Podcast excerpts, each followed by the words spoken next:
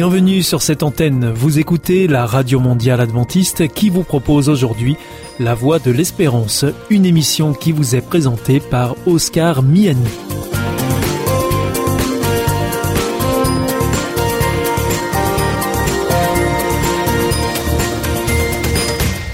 C'est avec un grand plaisir que je vous retrouve sur notre antenne. Encore une fois, soyez les bienvenus à l'écoute de La Voix de l'Espérance, notre émission quotidienne de 30 minutes en français qui vous est présentée par Oscar Miani et préparée avec toute notre équipe. Merci de votre fidélité à ce rendez-vous. Vous êtes toujours très nombreux à nous écouter sur cette antenne ou encore en podcast ou encore même avec votre téléphone. J'étais étranger. Une émission sur les migrations et les solidarités coproduite par les radios protestantes. Au cours de l'année écoulée, un nombre important de migrants en provenance du continent africain sont arrivés à Annecy, générant un élan de solidarité au sein de la population annécienne, facilitant ainsi leur accueil. Nous allons parler aujourd'hui d'un aspect bien spécifique, qui est celui de l'apprentissage de la langue française pour des personnes qui, en plus de leur langue maternelle, connaissent principalement l'anglais. Il n'est donc pas simple pour elles d'apprendre le français. Nous allons aborder cette question en compagnie de Frédéric, bénévole collaborant avec l'association Accueillir l'étranger, qui propose entre autres activités ces cours. Frédéric, bonjour. Bonjour. Et bienvenue aujourd'hui au micro de Radio Semnose. Est-ce que vous pouvez nous expliquer, s'il vous plaît, dans quelles circonstances vous avez été amené à vous impliquer dans cette action? Alors c'est pour beaucoup le fruit du hasard. J'ai répondu à l'appel d'un ami qui souhaitait euh, faire une maraude. C'est quand il commençait à faire un peu froid, euh, il s'agissait d'aller euh, avec quelques denrées donner à manger à des personnes en difficulté ou des SDF à Annecy. On s'est retrouvés à quatre ou cinq. Très rapidement, des personnes nous ont dit, bah tiens, il y a un gros besoin, il y a beaucoup de Soudanais qui sont arrivés du côté de la Ligue des droits de l'homme au Quai des Clarisses. Donc on s'est rendu là-bas et effectivement ils étaient beaucoup. Euh, on a été accueillis. Euh, enfin ils s'attendaient pas à nous voir au niveau de la Ligue des droits de l'homme. Les personnes venaient d'arriver en provenance du Soudan principalement. Et voilà, ils nous ont installé des tables et on a pu faire la distribution. Je dois dire, j'ai vu qu'ils se sont jetés par exemple sur tout ce qui était fruits frais. Ils étaient constipés pour la plupart. Ils refusaient par exemple le pain qu'on pouvait leur donner. C'était quelque chose de très informel et puis on a été vraiment remerciés de ce geste. On a été aussi accueillis par des personnes euh, qui n'étaient pas très contentes qu'on vienne donner à manger et aider euh, aider ces migrants et ça c'était euh, le petite note négative. Voilà et puis de fil en aiguille, il y a eu un gros mouvement citoyen qui s'est fait autour de tous ces migrants. Moi, j'ai été rapidement informée au niveau d'un groupe Facebook qui s'est constitué où pas mal d'infos passaient. Il a été fait un appel aussi pour euh, des cours de français, parce qu'ils maîtrisent absolument pas le français. Certains maîtrisent l'anglais, mais pas tous. Donc euh, voilà, j'ai répondu euh, à la demande de bénévoles de cours de français et on m'a invité à contacter des personnes de Accueillir l'étranger, qui est une association qui dispense des cours de français sur Annecy pour les étrangers qui arrivent depuis pas mal d'années. Donc moi, je me retrouve à faire des cours le mercredi après-midi, on est en binôme. Il y a des fois une dizaine de personnes, des fois une quinzaine de personnes qui assistent à nos cours. Qu'est-ce qui vous a amené vous-même à vous impliquer plus spécifiquement dans ce domaine-là de cours de français? Parce que d'avoir été euh, en contact euh, avec toutes ces personnes au mois d'octobre, euh, bah, on est sensibilisé aux besoins qu'il peut y avoir. Quand il y a eu cette proposition de cours de français, je me suis dit que là, je pouvais donner un coup de main parce que j'ai des bonnes bases en français. Je suis enseignante et je suis amenée à enseigner le français à des très jeunes enfants qui débutent, certains allophones même. Donc je me suis dit que j'avais quand même quelques compétences pour pouvoir faire ceci. Et ça me permettait de m'investir et d'aider dans la mesure de mes moyens. Est-ce que vous pouvez nous expliquer, Frédéric, s'il vous plaît, de quelle manière se déroulent ces cours? Au cours de ces cours, il y a un certain nombre de personnes qui viennent, pas toujours les mêmes, si j'ai bien compris, donc il n'y a pas toujours la même quantité non plus de personnes. Comment est-ce que vous faites pour vous organiser et comment vous transmettez donc votre connaissance du français à des personnes qui ne le connaissent pas du tout pour la plupart? Oui, c'est effectivement la plus grosse difficulté, euh, c'est euh, qu'ils ne connaissent pas le français, voire même pas du tout euh, les caractères qu'on utilise en, Europe, parce qu'on s'appuie beaucoup sur l'écrit pour apprendre une langue à des adultes, bien souvent. Donc là, il faut qu'ils apprennent à la fois le français parlé, le français écrit. Ce qui peut y avoir aussi dans les groupes, c'est l'hétérogénéité, c'est-à-dire des personnes qui veulent se perfectionner en français et d'autres qui n'en parlent pas un mot. La difficulté qu'il peut y avoir aussi, c'est par exemple ceux qui connaissent déjà l'anglais ont l'habitude des caractères occidentaux et là, ils peuvent plus facilement euh, rentrer dans la langue et comprendre les caractères. Il y en a certains qui ne parlent pas du tout anglais et qui ne les écrivent pas. Donc pour cela, on part de zéro. Donc euh, sur les cours que moi j'assure, des personnes qui parlaient euh, bien le français au départ, qui voulaient se perfectionner, voyant que les autres étaient un petit peu plus en difficulté, ne voyaient pas le bénéfice pour eux sur ce type de cours. Donc ils sont allés, euh, ils sont certainement à d'autres cours, probablement. Qu'est-ce que vous retirez, vous, de cette expérience que vous vivez en ce moment? Parce que ça fait un petit peu plus de deux mois que ces cours existent, donc ils vont perdurer, évidemment, puisqu'il y a plusieurs dizaines de Soudanais qui participent à ces cours. Pour vous, qu'est-ce que ça vous apporte? C'est une belle expérience humaine. Ça permet aussi... Euh, d'être vraiment confronté à, tout ce qui peut se passer dans le monde, parce que là, on est confronté à un problème au niveau mondial. Ce sont des gens qui viennent du Soudan, pour la plupart du Darfour, qui est une zone en guerre euh, depuis euh, pas mal d'années, qui est très peu médiatisée. Quand on est confronté directement à, des personnes qui ont vécu aussi quelque chose, c'est plus fort que de juste, euh, par exemple, lire dans un journal ou voir à la télé des images. Les images sont déjà bien souvent interpellantes. Je sais qu'il y a peu, on a été interpellé par euh, des situations d'esclavage en Libye. C'est des images qui ont vraiment sensibilisé le public à ça. Avant, c'était connu, mais tant qu'il n'y a pas les images, c'est beaucoup moins concret. Mais de rencontrer des personnes qui ont pu vivre ça, c'est encore plus concret. Pour moi, c'est une, une, belle expérience humaine. Je suis enseignante auprès d'enfants, j'ai jamais fait ça auprès d'adultes. Ça permet aussi de travailler quelque chose que j'ai jamais travaillé, donc c'est une évolution euh, personnelle aussi qui est intéressante. On se rend compte qu'il y a énormément de personnes impliquées, il y a un élan citoyen. Même si je savais que c'était quelque chose qui existait, j'avais jamais été confrontée de façon aussi euh, aussi, durable. Hmm. Hmm. Vous me parliez, Frédéric, quand on échangeait avant cet entretien, de la question de la dignité. Quelle est votre perception par rapport à cette problématique-là, si je puis dire, de ces personnes pour lesquelles c'est un aspect évidemment essentiel, mais qui a été euh, très atteint, malheureusement? Oui, ce sont des personnes qui arrivent ici après un, parcours euh, long, dangereux, douloureux. Ils ont fui euh, une situation de guerre qu'ils connaissent depuis qu'ils sont enfants. Ils ont peut-être jamais rien connu d'autre.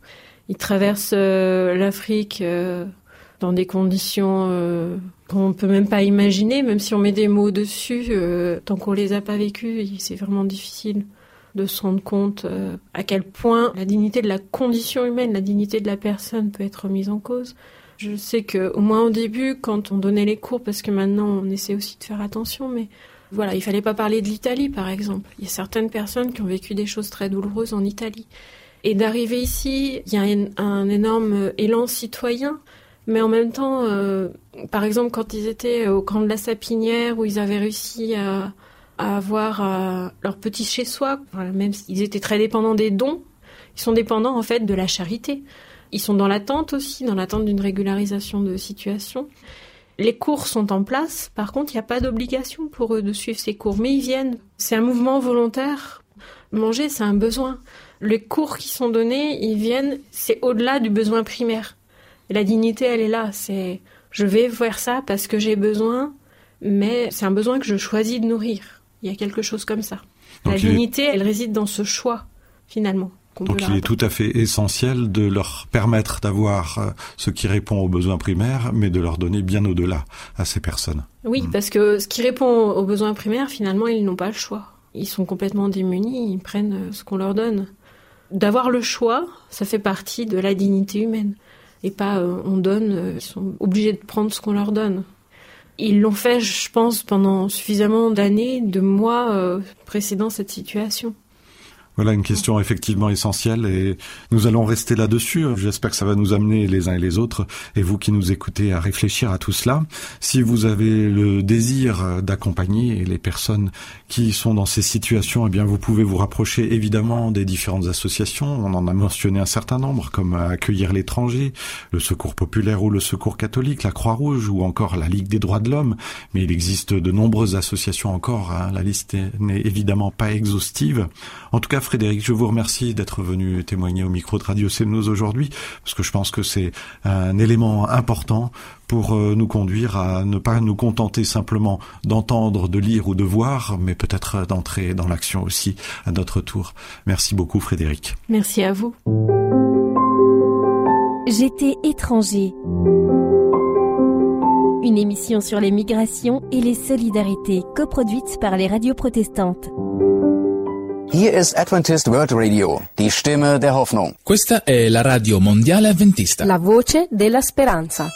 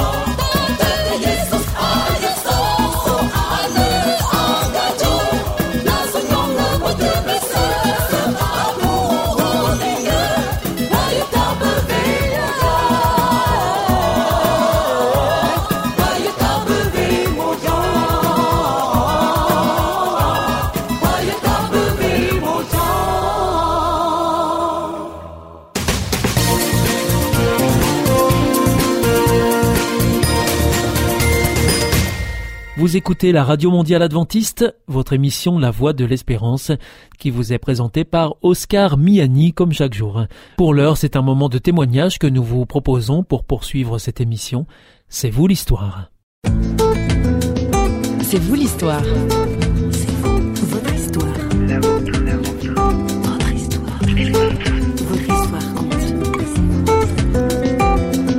Il a fallu que je fasse un choix radical de me dire j'appartiens à Jésus-Christ et donc là, il a fallu que je, m'affirme en tant que chrétienne et non plus comme musulmane. Et ça, ça a été compliqué avec ma famille parce qu'à ce moment-là, effectivement, donc euh, il y a eu le rejet, il y a eu euh, le fait de me dire euh, non, c'est soit on est algérien, donc on est musulman. Et moi, j'ai osé dire non, non, je suis française algérienne, mais chrétienne.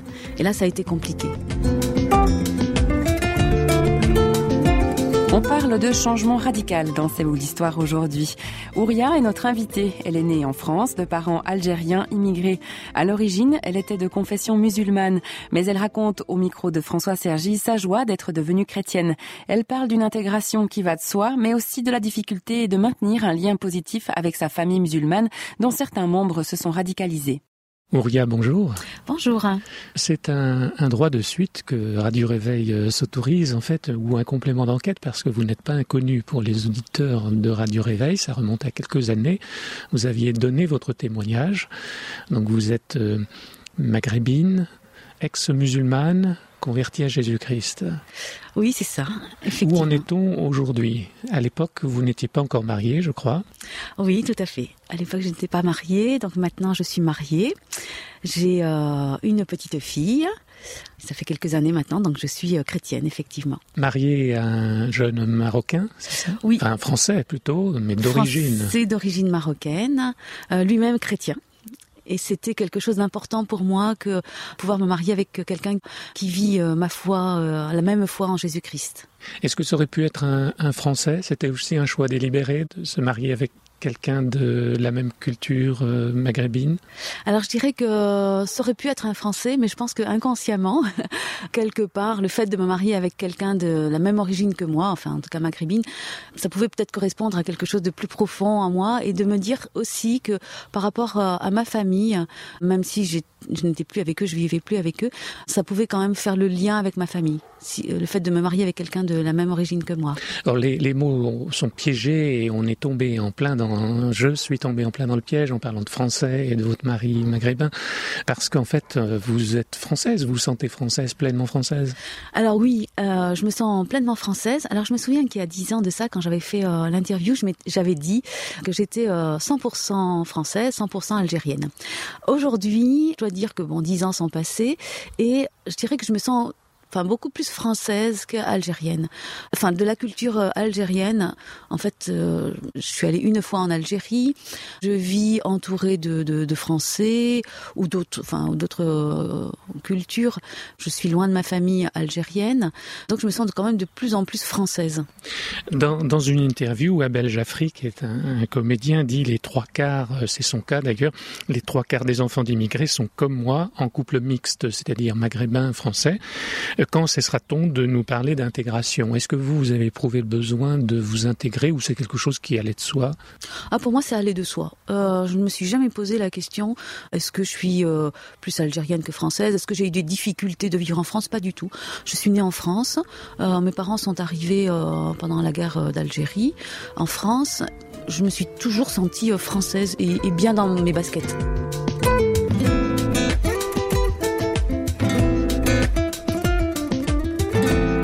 Aujourd'hui, comment euh, sont vos relations avec euh, votre famille restée musulmane et quels sont vos rapports à l'islam? Alors par rapport à ma famille, euh, d'abord, on en a gardé des liens familiaux, mais je me rends compte quand même que euh, il faut que je sois un peu vigilante de ne pas trop parler de religion parce que de suite ça va nous diviser.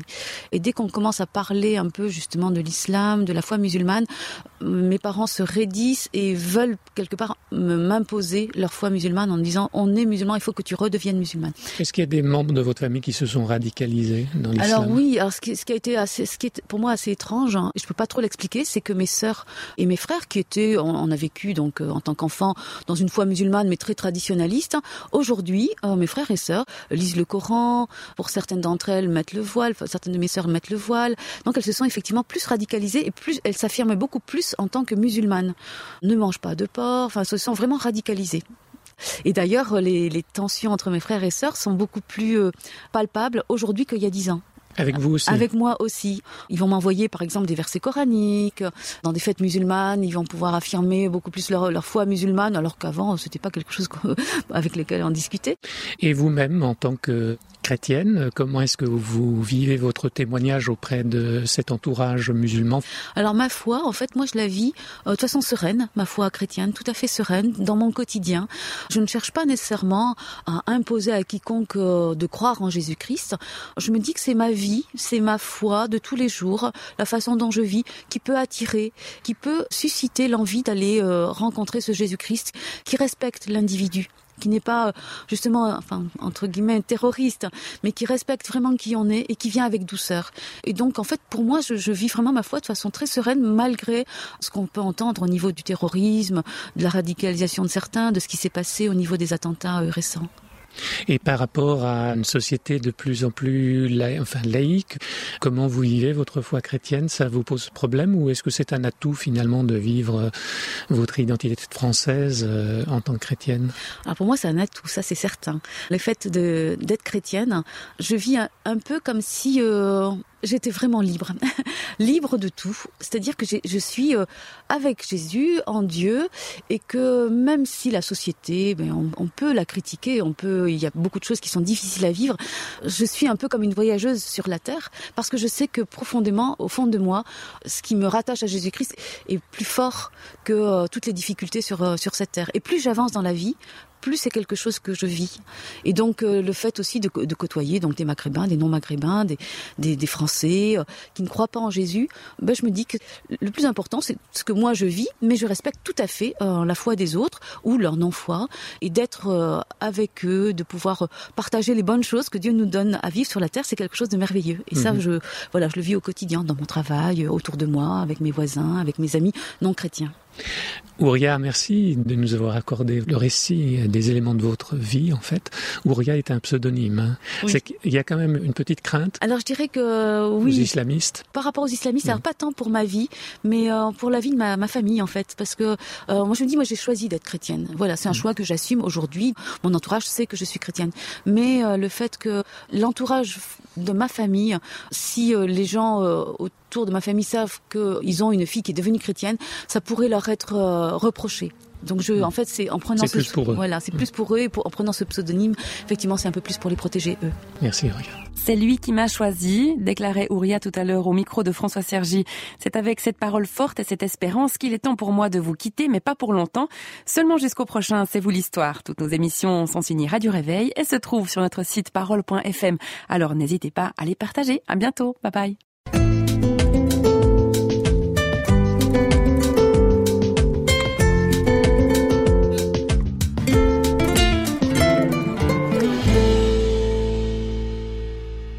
Vous vous sentez isolé, désorienté, perdu, en recherche?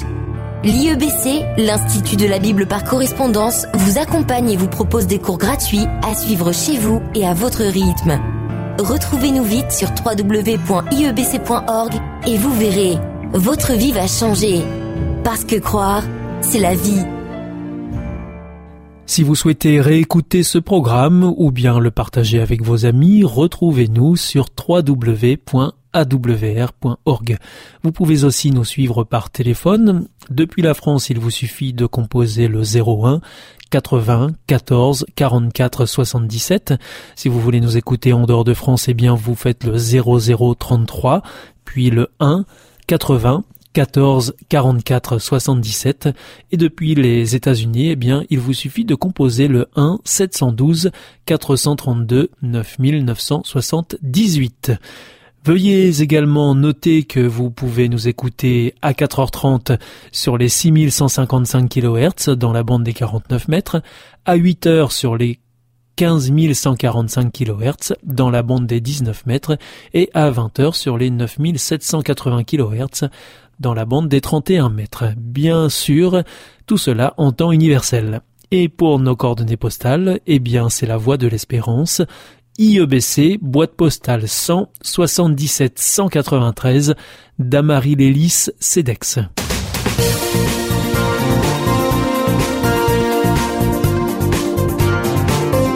Votre émission est pour aujourd'hui terminée. Vous écoutiez la Radio Mondiale Adventiste, La Voix de l'Espérance, et vous étiez en compagnie d'Oscar Miani. Je vous donne rendez-vous dès demain à la même heure pour notre nouveau programme. Au revoir.